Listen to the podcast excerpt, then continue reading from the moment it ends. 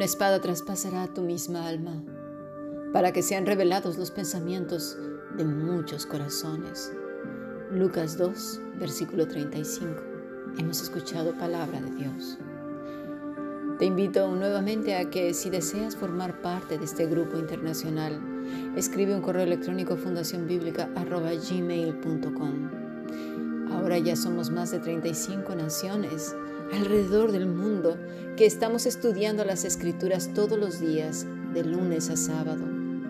Reflexionamos sobre ellas no solamente a través de los podcasts, sino también a través de pequeños bloques que se hacen en, en una aula de WhatsApp. Así que si estás interesado, escribe un correo pues a la Fundación Bíblica.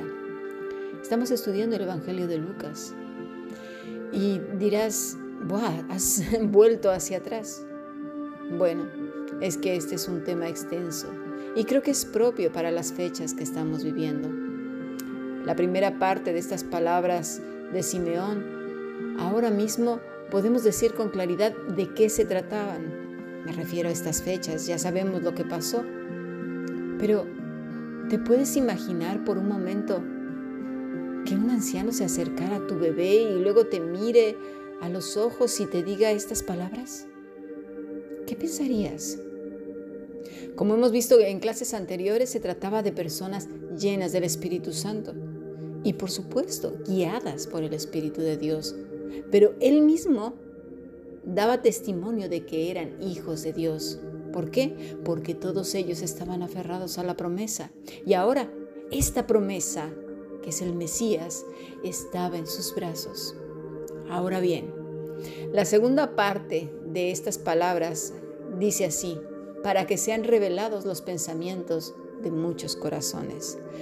Creo que este podcast no alcanzará para la segunda parte del pensamiento, de las palabras inspiradas por Dios que dijo Simeón. Por ahora y en esta clase trataremos las primeras palabras de Simeón y una espada traspasará tu misma alma. Fíjate, es curioso, no habla de una espada cualquiera. La palabra es Gronfayá, una espada larga y ancha, como un sable. Dice, atravesará, Dierjomai, recorrer, atravesar tu misma alma, suje, alma, corazón, vida, ser.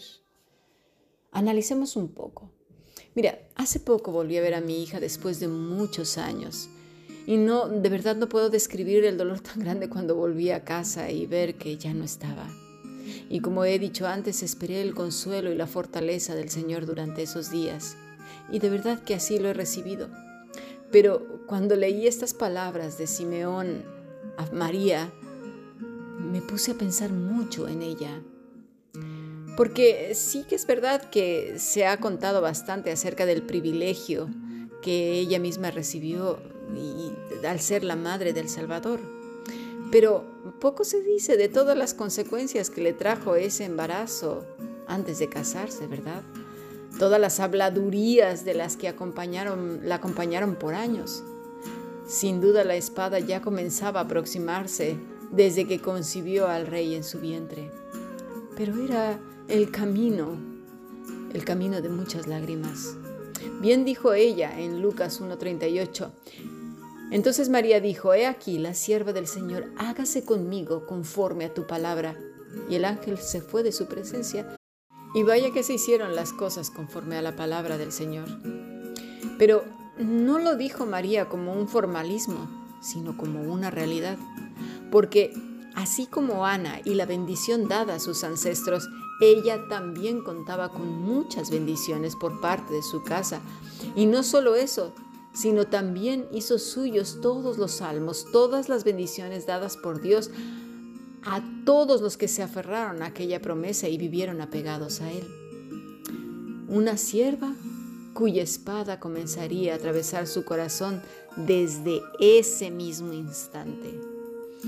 Esta mujer, esta familia, sí, que tuvo que salir huyendo de, su, de su ciudad a Egipto para salvar a su, a su pequeño bebé de que no fuera asesinado y ella también, porque acuérdense que les abrían el, el, vientre y ahí supongo que a todas las mujeres que se opusieron también las mataran. No decía, ay, mira, a ti no, ¿eh? te perdono la vida.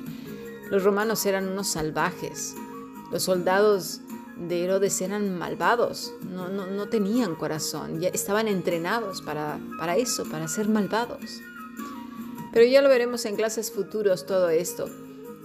Sin embargo, ella no estaba lejos de todas las profecías que se decían del Mesías. No eran desconocidas para ella, no era un ignorante. Dice Lucas 1.19 que ella guardaba todas estas cosas en su corazón. Quizás las contrastaba, quizás meditaba una y otra vez de cómo serían las cosas. Es posible porque se ve que en, este, en estas personas que son mencionadas en las escrituras, cuando se menciona que son justas, piadosas, es precisamente por eso, porque meditaban en la, escritura, la tenían muy en cuenta, agradaban a Dios, por, no por lo que hacían, ¿eh? por lo que eran. Así que el asunto va más allá. Su hijo comienza un ministerio y se marcha de casa. Y bueno, como tantas veces que despedimos a nuestros hijos para que vayan y hagan sus vidas, ¿no? Muchas madres lo ven con mucha tranquilidad, pero la mayoría de las mamás no. Una vez que se despiden de sus hijos, cuesta trabajo, ¿verdad? María no sabía que la profesión de su hijo iba a traer un mar de lágrimas y angustias, rumores y persecución, no nada más a ella, sino a toda la familia.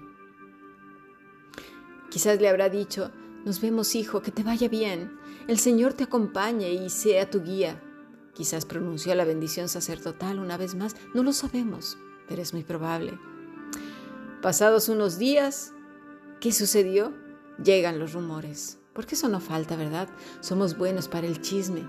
Estas fechas, lamentablemente, se prestan para esas sobremesas donde se devoran unos a otros donde los hechos del pasado salen para criticar, para llorar y evocar un tiempo que no volverá.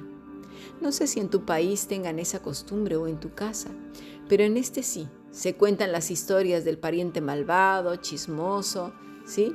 Todo el daño que causó y, parece como que se alimentan esas historias de dolor y de amargura y, y, las cuentan una y otra vez y no falta la madre, la tía, la hermana que se suelte llorando y todo termina en una tragedia.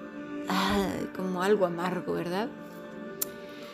No estoy diciendo que así sean todos, pero es una gran mayoría. En fin, volvamos pues a nuestro estudio. Supongamos que llegaron a casa de María y le dijeron, María, tu hijo se ha vuelto loco. ¿No sabes cómo está haciendo rabiar a los fariseos? Está predicando un montón de cosas distintas a la ley, a lo que ellos nos han enseñado. Quizás sea porque se ha hecho muy amigo de su primo Juan. Entre los dos ya verás los líos que van a montar. Madre mía, María, a ver si convences a tu hijo, la que se te viene encima. No, se nos dice qué fue lo que pensó ella, porque seguramente Lucas registró solamente lo que ella le dijo o el Espíritu Santo le guió. Pero hablaremos de eso después. Los hermanos también llegaron con mamá, sí, y comenzaron los diálogos en casa. Ay, madre, Jesús se ha vuelto loco. Mira lo que está diciendo. Es la vergüenza de la casa.